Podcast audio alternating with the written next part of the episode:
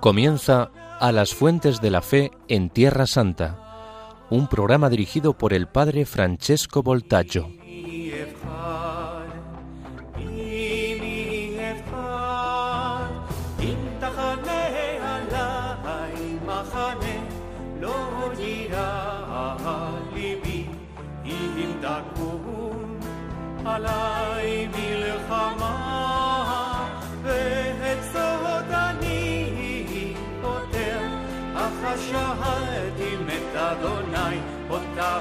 Kesh Otah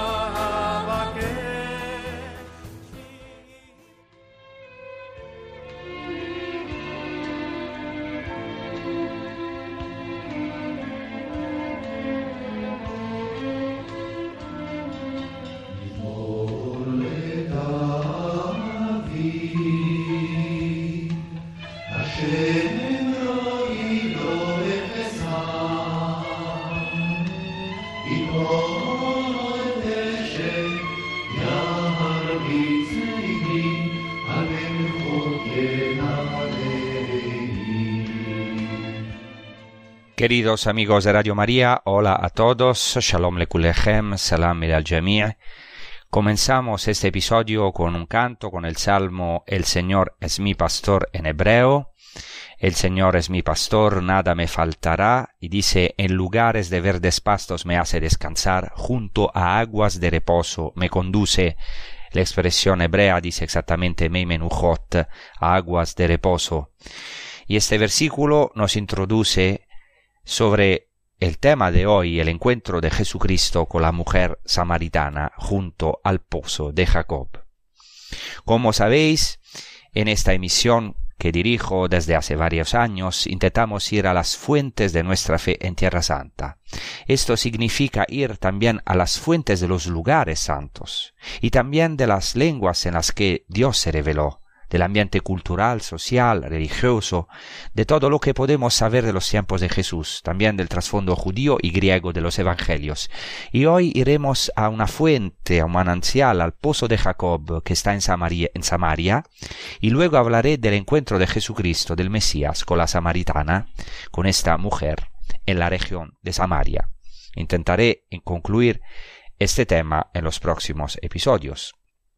En primer lugar, estamos en el capítulo cuarto del Evangelio de Juan, en el ministerio público de Jesucristo. Estoy tratando de seguir más o menos una línea cronológica.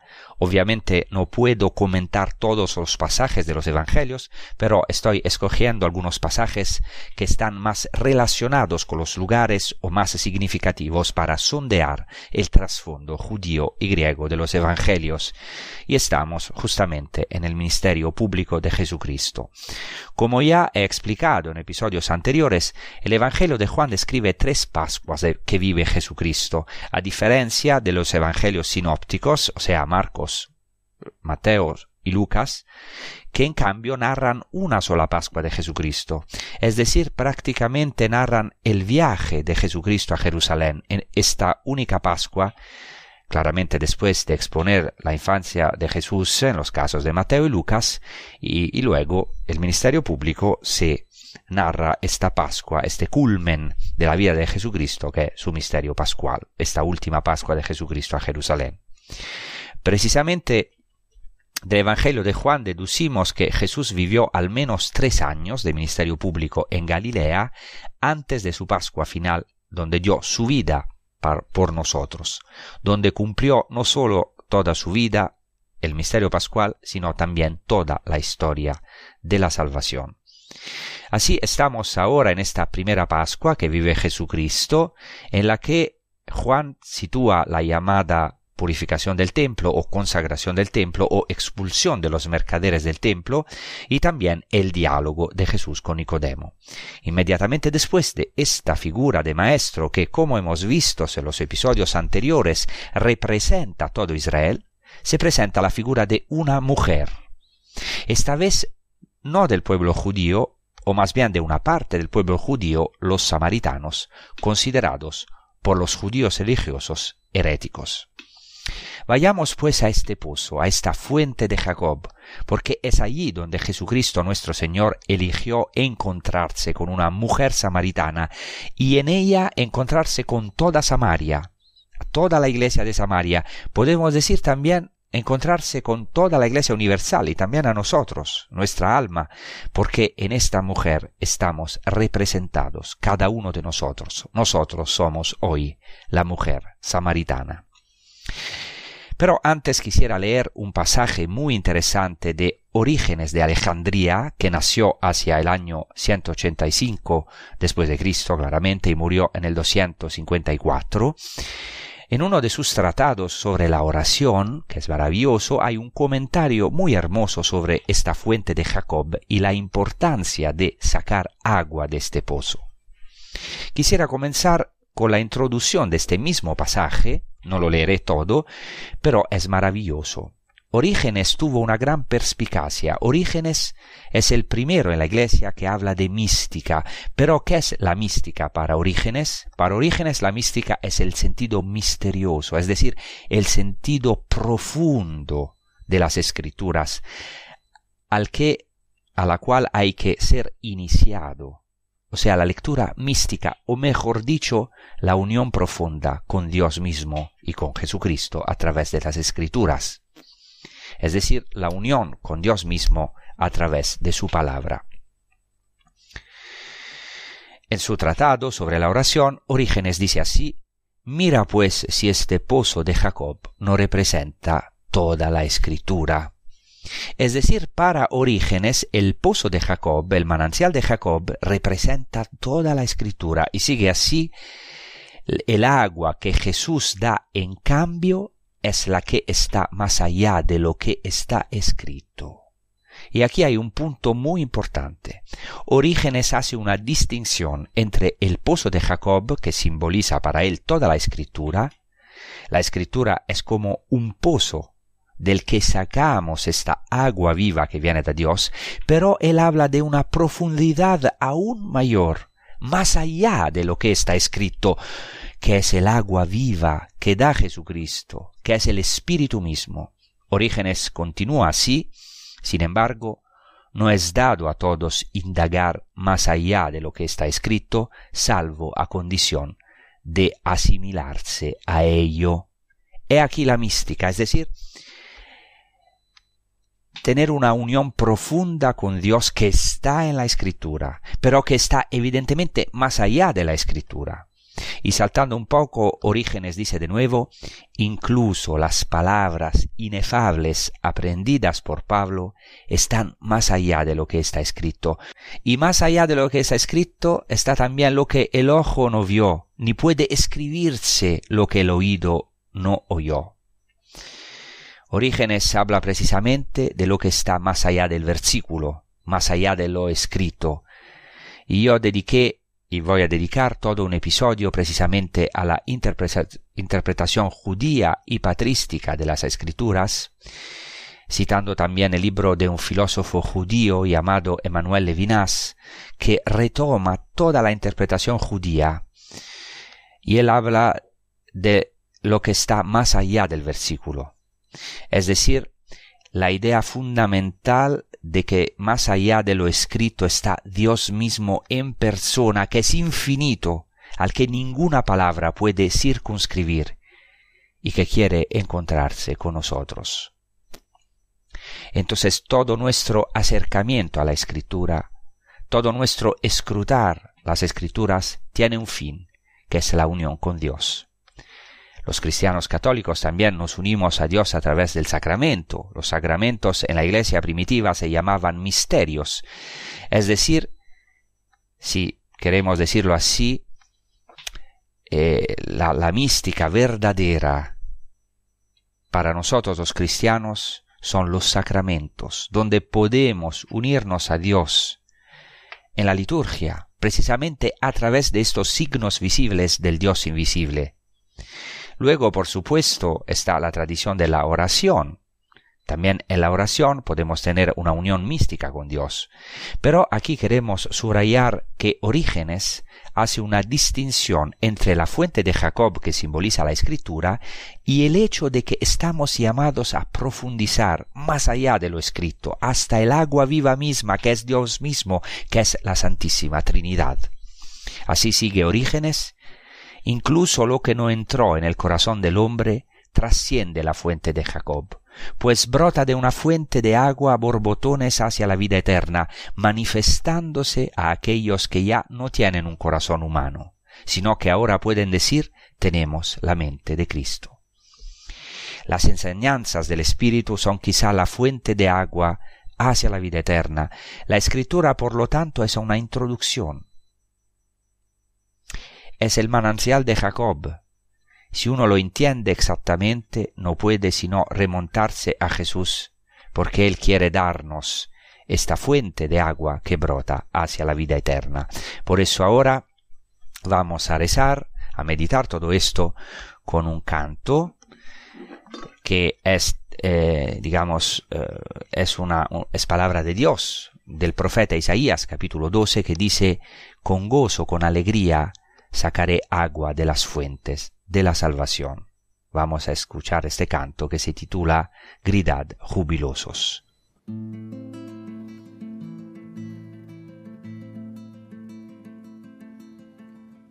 Gritad jubilosos, qué grandes en medio de ti. El Santo de Israel.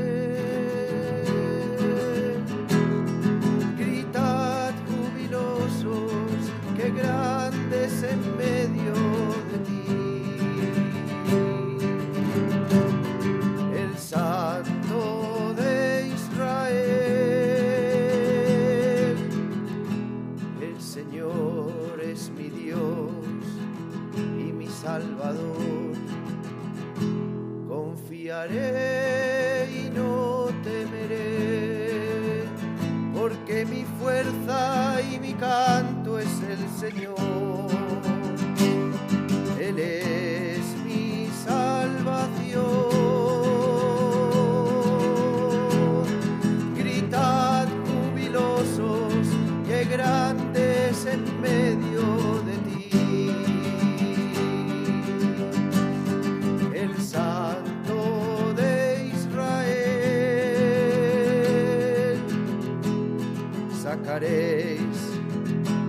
con gozo de las fuentes de la salvación.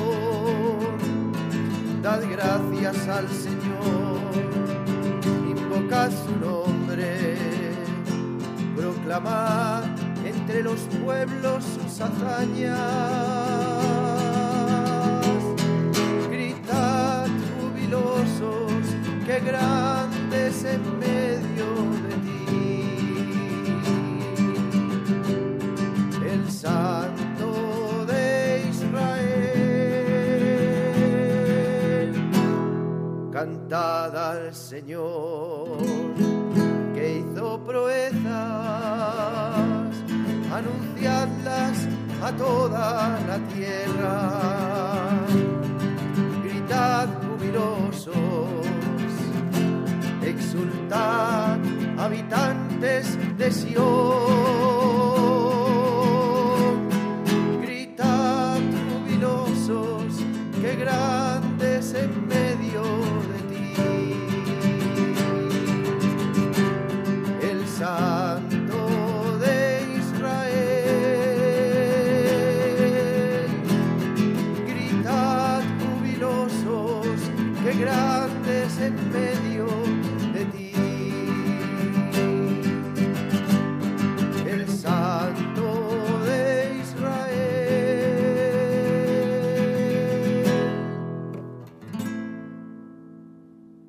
Entonces, como estábamos diciendo, para Orígenes, la escritura es esta fuente de Jacob que nos introduce en el verdadero manancial sagrado de agua viva que brota para la vida eterna, que es Jesucristo mismo. Y me gustaría ir en la medida de mis, de mis posibilidades, ir hoy a esta fuente de Jacob, junto con vosotros. Y también en el próximo episodio, si Dios quiere, ir a este pozo donde Jesús esperó a la samaritana y espera a cada uno de nosotros al alma de cada uno de nosotros que tiene sed, que tiene anhelo hacia lo absoluto, hacia la plenitud, en definitiva hacia el Mesías, hacia Jesucristo mismo, que es el único que puede saciar verdaderamente el alma del hombre y la mujer. Así que hago una introducción al Evangelio de Juan, al capítulo cuarto, no leeré ahora todo el Evangelio, pero intentaré comentar como pueda, versículo por versículo, subrayando la importancia del trasfondo de la tradición oral judía y también de los santos lugares para comprender más profundamente este Evangelio y también para interpretarlo en clave existencial, porque al final eh, nuestro fin es el encuentro con Jesucristo. No tiene sentido estudiar la escritura si no se produce esta experiencia, este encuentro profundo, podemos decir también místico, del alma del creyente con Jesucristo. El pasaje evangélico que voy a comentar, es decir, el encuentro de Jesús con la samaritana en el pozo de Jacob, es una concentración de alusiones al Antiguo Testamento y a las tradiciones orales judías. Mirad, ese es precisamente el genio del evangelista Juan, del autor del cuarto evangelio, es decir, conseguir en muy pocas frases, en algunos símbolos, inmensos horizontes relativos al Antiguo Testamento y también a las tradiciones orales judías. Las tradiciones orales judías mantenían viva e interpretaban toda la escritura. Ya le he dicho muchas veces, es imposible interpretar el Nuevo Testamento si no recurrimos claramente al Antiguo Testamento. Pero también al Antiguo Testamento como ya era interpretado en los tiempos de Jesús por la tradición y la liturgia judías, es decir, por este pueblo vivo, el pueblo judío al que estamos llamados a amar de un modo especial, porque es el depositario del primer testamento de la antigua alianza. Además, en este diálogo de Jesús con la samaritana surge la experiencia de la iglesia primitiva de Samaria, y aquí hay un punto muy interesante también para las raíces de la propia Iglesia en Tierra Santa, es decir, sabemos por esta lectura que muchos samaritanos abrazaron al Mesías desde los primeros tiempos, abrazaron a Jesucristo, desde el principio aceptaron la buena nueva de Jesús. Así lo atestiguan también los hechos de los apóstoles en el capítulo octavo, por ejemplo, donde se da precisamente la evangelización de San Felipe en Samaria, en Samaria. O sea, esta, la iglesia samaritana es una de las iglesias más antiguas. Eh, claramente es una iglesia de judíos samaritanos. Los samaritanos eran judíos, aunque, como veremos, se trata de un tipo particular de judíos, por así decirlo, desautorizados por el judaísmo ortodoxo del tiempo. Además, en este pasaje del Evangelio, capítulo cuarto de San Juan, hay una clara referencia al bautismo, a esta fuente de agua viva, que es una referencia al bautismo. Hay que decir que un judío entiende inmediatamente esta expresión agua viva que se utiliza aquí en este capítulo. Agua viva en el judaísmo es sinónimo de mikve o mikvah, se puede decir también en hebreo, mikve o mikvah es el baño de purificación el bautismo es la inmersión en el agua viva que los judíos hacen. Claramente para nosotros es un bautismo con B minúscula, pero es un bautismo en el sentido de una, de una inmersión completa y debe realizarse en agua viva, es decir, en agua de manantial o agua de lluvia. Además, este Evangelio que vamos ahora a profundizar es un evangelio de revelación, porque Jesús se revela, hace una revelación fundamental.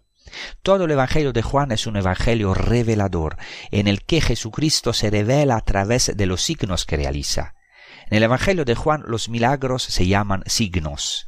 Casi nunca el autor del, del, cuarto Evangelio habla de milagros, sino que habla de signos, es decir, signos que no son fines en sí mismos, milagros que no son meras curaciones, sino que son sobre todo revelaciones de la profundidad de la identidad de Jesús. O sea, todo el problema del Evangelio de Juan es de dónde vino Jesucristo, cuál es su autoridad, cuál es, cuál es su plenitud, la plenitud de su divinidad. Y desde el prólogo Juan dice, de su plenitud hemos recibido y gracia sobre gracia. Así también este evangelio del diálogo de Jesús con la samaritana, con la samaritana, es un evangelio altamente revelador. Jesús se revela como el cumplimiento de las figuras de Jacob y Moisés. Como veremos, realiza todas las promesas. El Mesías debía dar el agua viva y Jesús es reconocido en este Evangelio como profeta y Mesías. Y no solamente esto, aún más. En este Evangelio Jesús se revela incluso como el yo soy. De hecho le dirá a la samaritana yo soy el que hablo contigo, es decir, el Mesías. Esta expresión de Jesús en griego ego y mi retoma el nombre de Dios de Éxodo 13, capítulo 13, versículo 14, yo soy el que soy. Y finalmente Jesús en este Evangelio se revela como el Salvador del mundo. Al final, los samaritanos le reconocerán incluso con uno de los títulos cristológicos más altos e importantes, como el Soter tu cosmo en griego. Soter tu cosmo quiere decir el Salvador del cosmo, del cosmos, del mundo, de todo el universo.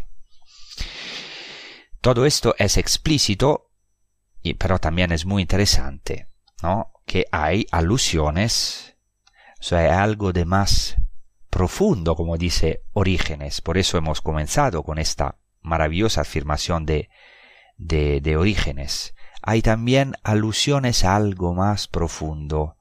Empezamos a vislumbrar el esposo único en la figura del encuentro de Jesucristo con la samaritana.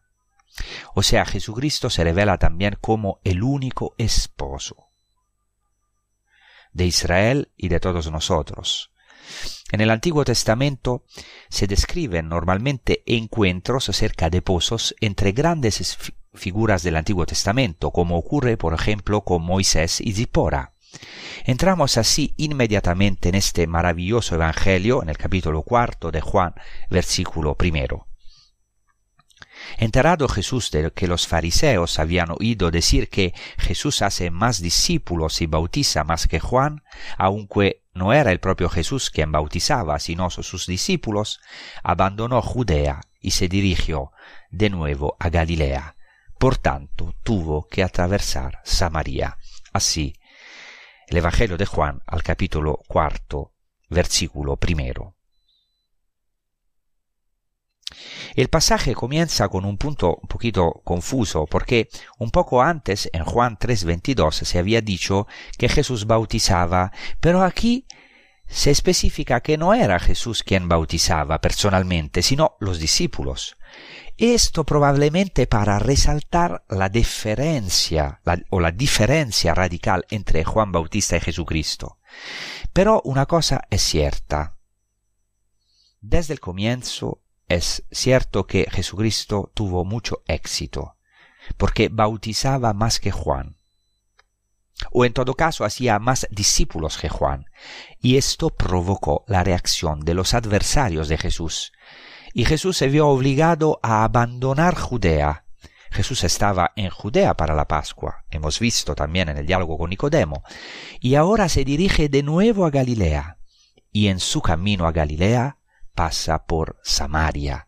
Eso es muy importante, porque sabemos que la Pascua es una de las tres fiestas de peregrinación, según los judíos, lo he dicho muchas veces, y había dos rutas principales, una por el valle del Jordán, que era un camino bastante difícil porque había que atravesar regiones muy desérticas, sin agua, y probablemente era más fácil hacerlo en el viaje de ida con la alegría de subir a Jerusalén. Sin embargo, Jesús vuelve por Samaria. No es un simple viaje. El evangelista especifica en griego así ede auton diergestai, es decir, tuvo que pasar por Samaria, pero este verbo edei es muy fuerte en griego, no significa solo tuvo que, sino que era oportuno, era en el plan de Dios, era necesario en el sentido de la necesidad del plan de Dios, estaba en el plan de Dios. Por ejemplo, este mismo verbo se utiliza en Lucas capítulo 19, cuando Jesús le dice a Zaqueo, Zaqueo, baja enseguida porque hoy conviene que me detenga en tu casa. Es decir, es necesario que me detenga en tu casa. Conviene, es decir, está en el plan de Dios. Está en, el, en este plan providencial de Dios. Y por eso no es un deber en el sentido de que, evidentemente, para ir de Jerusalén, que está en Judea, a Galilea, es obligatorio pasar por Samaria. No es un deber geográfico o un paso obligado, sino que es en el plan providencial, divino. Jesucristo tenía que pasar por Samaria, tenía que encontrarse con la samaritana, y veremos que a través de ella Jesús tenía que encontrarse con todos los samaritanos, y a través de los samaritanos con todos nosotros. Y esto es maravilloso, porque en esta mujer ya estamos sintetizados como personificados o prefigurados todos nosotros, nuestra alma. Por eso ahora vamos a rezar con un salmo, que es el Salmo 116, que es maravilloso, es un salmo de amor al Señor, que dice, amo al Señor porque escucha mi voz suplicante, porque inclina su oído hacia mí, y esto se realizó con la samaritana. Jesucristo inclinó su, su oído hacia la samaritana, y hoy inclina su oído hacia cada uno de nosotros.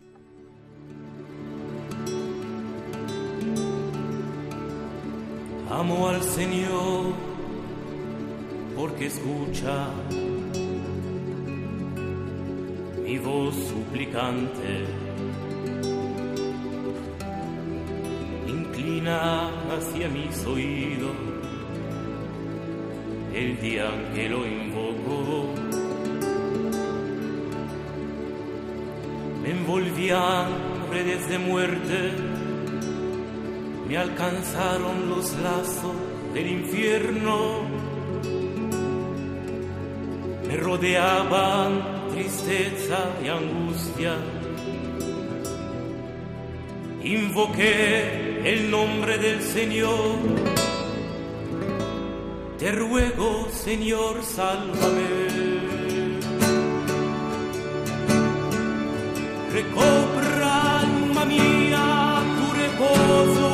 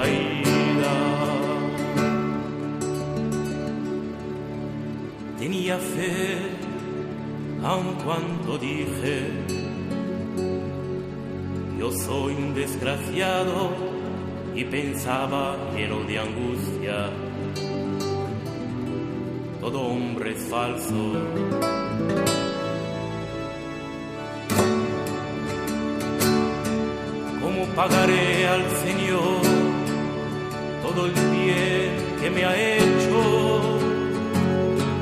Alzaré la copa de la bendición, invocaré el nombre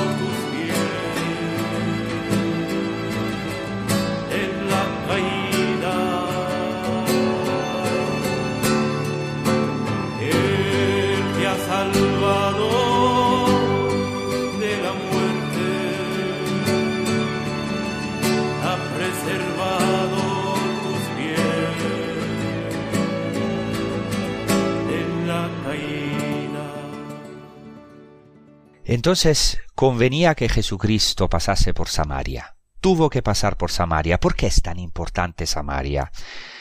Espero que tengáis la oportunidad de visitarla al menos una vez en la vida. Aquí hago una breve paréntesis. Samaria se encuentra en el centro de Tierra Santa, no solo geográficamente, de hecho es la región que se encuentra entre Judea y Galilea, sino también históricamente tantos acontecimientos sucedieron en Samaria. En primer lugar, recordemos el pasaje de los patriarcas, hay que pensar que el primer lugar donde se asentó Abraham es precisamente en Samaria. Y apenas Abraham llega a la tierra de Canaán, es decir, a la tierra prometida de Israel, se dice Abraham la cruzó hasta la localidad de Siquem, junto al arroble de More. Este encuentro entre Jesús y la mujer samaritana, es decir, este pozo de Jacob está justo en Siquem, a solo unos cientos de metros de la antigua localidad de Siquem, y el primer lugar donde Abraham se asienta está justo en Siquem, es decir, en Samaria. No solo eso, sino que también monta su tienda en Betel, que también está en Samaria. El primer altar que él construye está justo en Siquem, en Samaria. Además del paso de los distintos patriarcas, recordamos también a los profetas Eliseo y Oseas, y luego ciudades importantes, por ejemplo, el pozo Dotán, el pozo de Dotán donde fue arrojado José. Yo tuve la gracia de visitar hace algunos años por primera vez el lugar bíblico de Dotán, y ahí hay pozos, hasta hoy hay una tradición de que José fue arrojado a uno de estos pozos, vendido por sus hermanos. Y también aquí hay una oposición interesante entre el pozo seco de Dotán, que significa muerte, que significa infamia para José, que significa ser traicionado y vendido por sus hermanos, y el pozo de agua de Sicar, Aún hoy este pozo está lleno de agua, que lo podemos ver, está en una iglesia, la iglesia del pozo de Jacob, el pozo de Sicar. Y aún este pozo hoy está lleno de agua.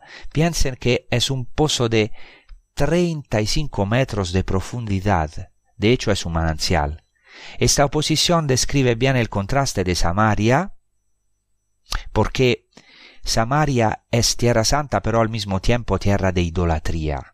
De hecho, Samaria también está ligada a la idolatría y a la tragedia de la división del reino que estaba unido bajo los reyes David y Salomón y luego se dividió. Y también Samaria es conectada a la historia de la terrible idolatría de algunos reyes. No podemos mencionarlos a todos, pero baste mencionar aquí Acab y y luego la historia de la viña de Nabot que Acab junto con Jezabel usurparon, y luego muchos otros acontecimientos bíblicos tuvieron lugar aquí en Samaria. Así podemos ver que las raíces mismas de Samaria es este contraste entre la idolatría y la fidelidad al Dios único esposo, a la alianza. Y justo delante del pozo de Jacob hay dos montes muy importantes para la tradición bíblica, para el Antiguo Testamento, que están ahora hoy en Nablus, en Samaria, en Palestina, son el monte Garizim y el monte Ebal. Vinculados, estos montes son muy vinculados a la alianza. Y justo delante de este monte Garizim, llamado el monte de las bendiciones, hay el monte Ebal llamado monte de las maldiciones. ¿Por qué? Porque las tribus de Israel se reunían aquí entre estos dos montes para renovar alianza.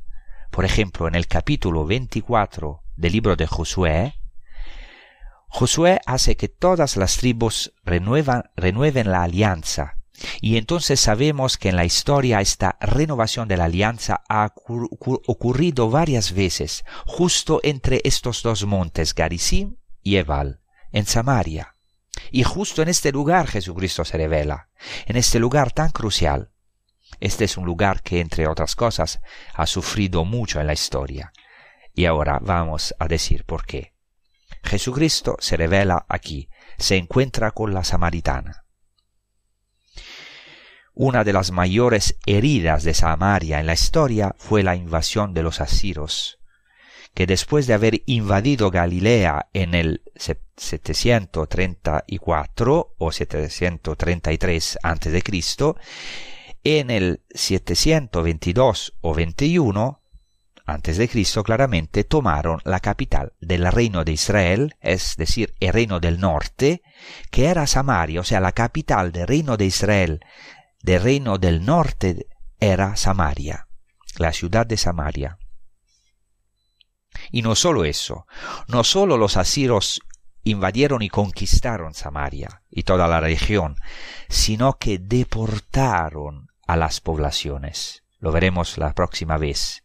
No solo las poblaciones de Galilea, sino también de Samaria, y colonizaron Samaria con cinco poblaciones. El Antiguo Testamento nos dice esto.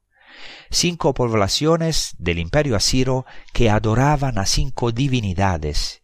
Y esto es muy importante porque veremos que tiene relación con los cinco esposos o maridos de la mujer samaritana, que son también una referencia a los cinco ídolos de Samaria.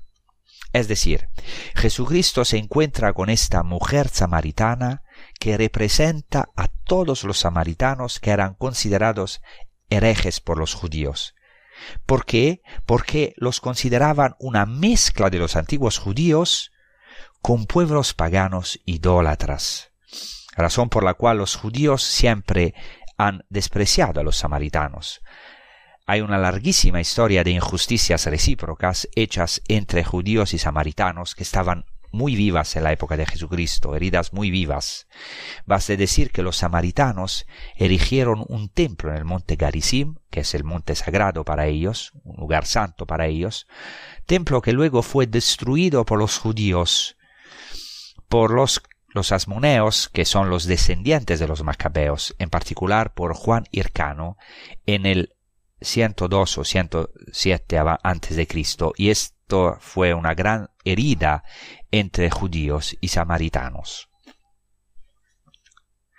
Los samaritanos, por su parte, pocos años antes del nacimiento de Jesús, profanaron el templo de Jerusalén, arrojando en ello, en el santo de los santos, huesos de animales muertos, algo terrible, un abominio para los judíos. Profanar el lugar más santo. En fin, y lo veremos con más detalle la próxima vez, ciertamente había un gran contraste entre judíos y samaritanos, tanto que como dice el Talmud, un judío no podía hablar con un samaritano. El Talmud dice que hasta la saliva de un samaritano lo hace a uno impuro, lo que por lo tanto significa que tampoco se podía hablar con un samaritano. Y aquí como veremos, Jesucristo no solo se encuentra con un samaritano, sino que incluso se encuentra con una samaritana, y no solo con una samaritana, como veremos, sino con una samaritana pecadora. Y es impresionante, esta mujer será la primera en reconocer a Jesucristo, en ver en él quizá a la única persona que la amó de verdad. Entonces sigue así el Evangelio de Juan al capítulo cuarto. Llegó pues Jesús llegó pues a una ciudad de Samaria llamada Sicar, cerca de la tierra que Jacob había dado a su hijo José.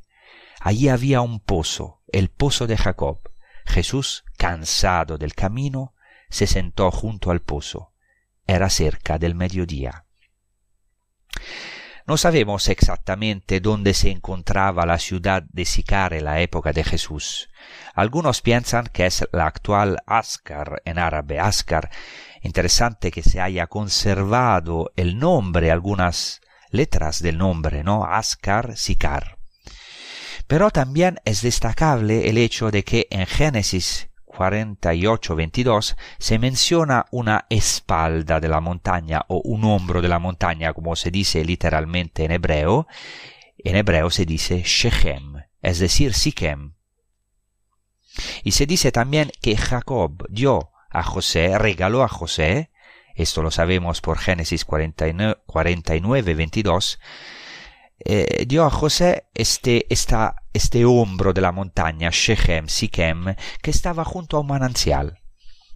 Es decir, estos textos del Génesis vinculan Sichem, la tierra de Jacob, y el agua, como una bendición.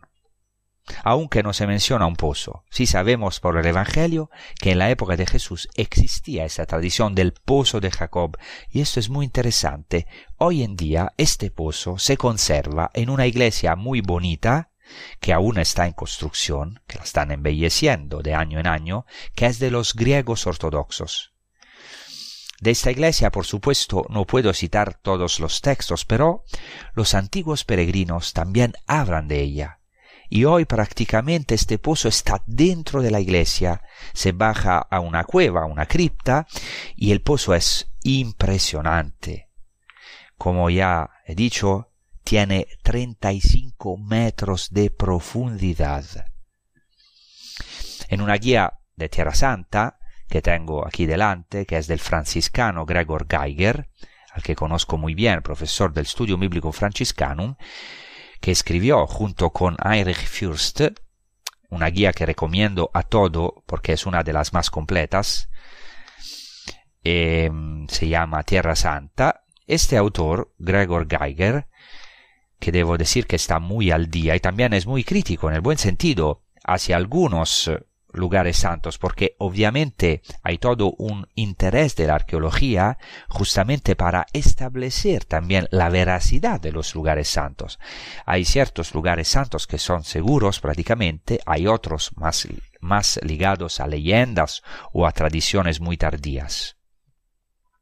Entonces me impresionó mucho lo que dice Gregor Geiger y voy a leer lo que dice sobre este pozo de Jacob. Dice así, escuchad. Delante del iconostasio, o sea, de los iconos de la iglesia griega ortodoxa, se encuentran las dos entradas a la cripta con su pozo de 32 metros de profundidad, del que con cierto esfuerzo todavía es posible sacar agua fresca. Y es cierto, aún hoy se puede no solo sacar, sino beber de este pozo de Jacob. Los peregrinos lo saben. Sigo leyendo lo que dice Gregor Geiger en esta guía. Incluso los más escépticos tendrán que admitir el encanto de este lugar impregnado de pasado. El peregrino se encuentra aquí en uno de esos escenarios bíblicos cuya identificación no deja lugar a dudas. No se sabe nada de la construcción de este pozo, pero se puede visualizar aquí con toda seguridad el diálogo entre Jesús y la samaritana. Sí, porque los edificios e incluso ciudades enteras pueden ser destruidos y reconstruidos en otro lugar. Pero esto es muy difícil con los pozos. Las fuentes de agua no se extravían, no se trasladan. Es cierto, siempre se puede tomar un pozo por otro, pero no hay otro pozo en los alrededores. ¿Qué quiere decir?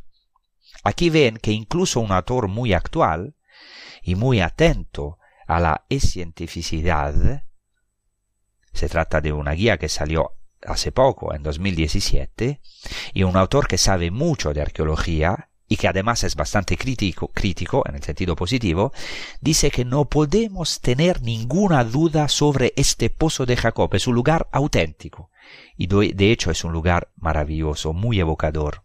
Yo he, llevado, yo he llevado a varios peregrinos, a muchos peregrinos a lo largo de los años, y tengo que decir que todos quedaron realmente impresionados.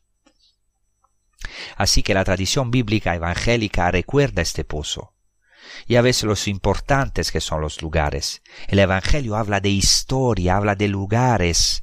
Y así continúa el Evangelio, dice que aquí había un pozo de Jacob, dice así, Jesús pues cansado del camino se sentó junto al pozo, era cerca del mediodía.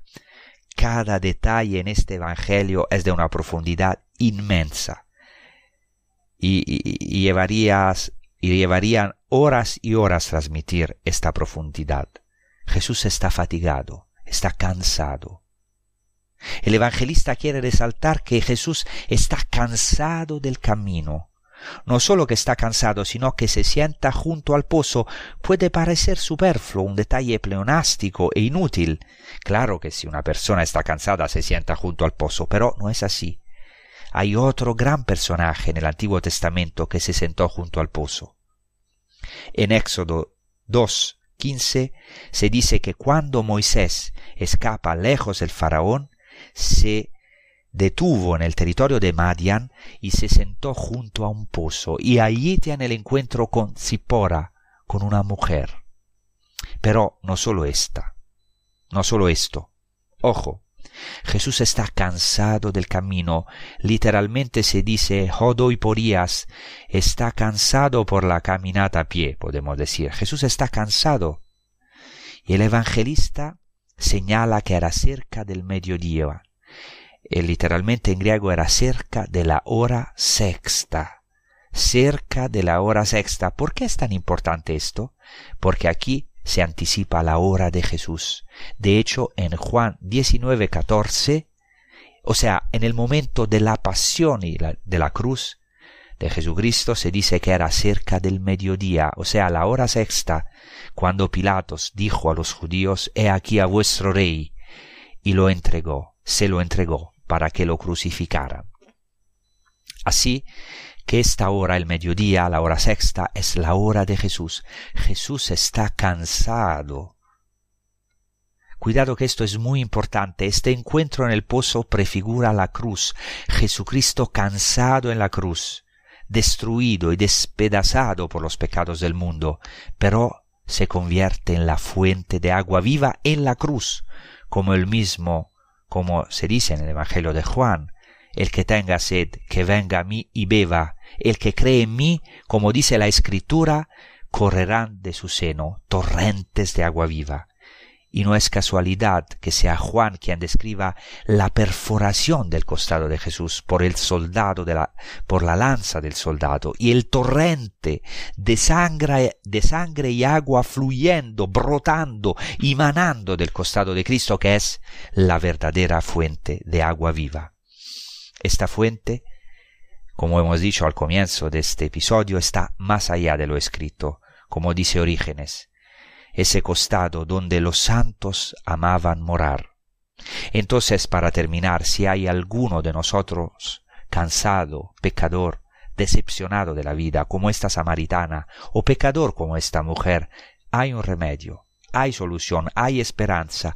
Morar en las llagas del Señor, entrar en su costado, se puede hacer. Algunos santos lo anhelaban, incluso a menudo se ponían bajo el icono de Cristo, bajo el crucifijo, anhelando entrar, meterse en esas llagas.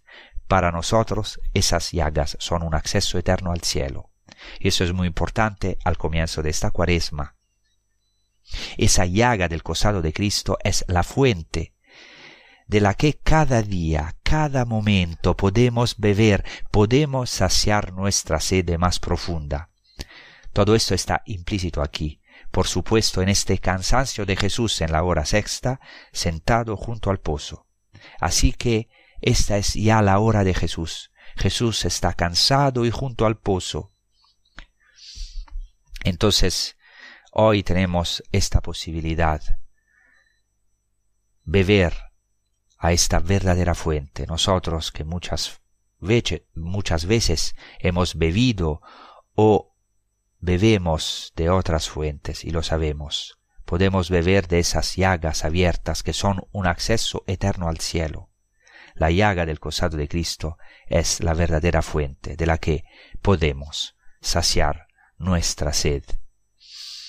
Entonces, qué maravilla hoy poder fijar nuestros ojos en Jesús cansado para nosotros, para encontrarnos, para que no tengamos miedo de Él, que nos quiere y desea solamente una cosa, anhela solo una cosa también en esta cuaresma, de encontrarse con nosotros junto al pozo, para que lleguemos a esta profundidad abismal de su amor y de su misericordia, que está en el más profundo del pozo, en los abismos, en, la, en las entrañas de Dios mismo, en los rajamim de Dios mismo.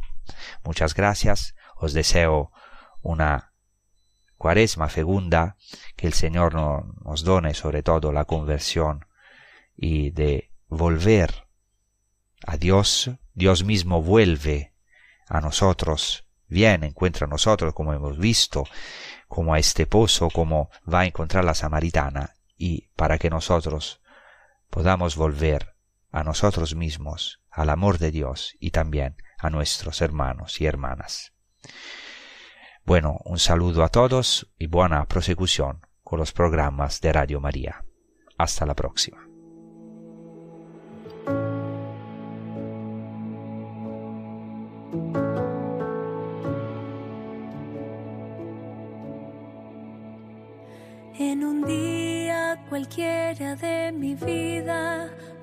Mirada tierna interrumpe la rutina. Es tu voz, tus palabras son tus gestos. No hablo con cualquiera, reconozco es el maestro. Poco a poco tú descubres mi pasado, pero no me juzgas, tú perdonas mi pecado. Y me hablas de un amor tan diferente vacío y lo hace para siempre. Y ahora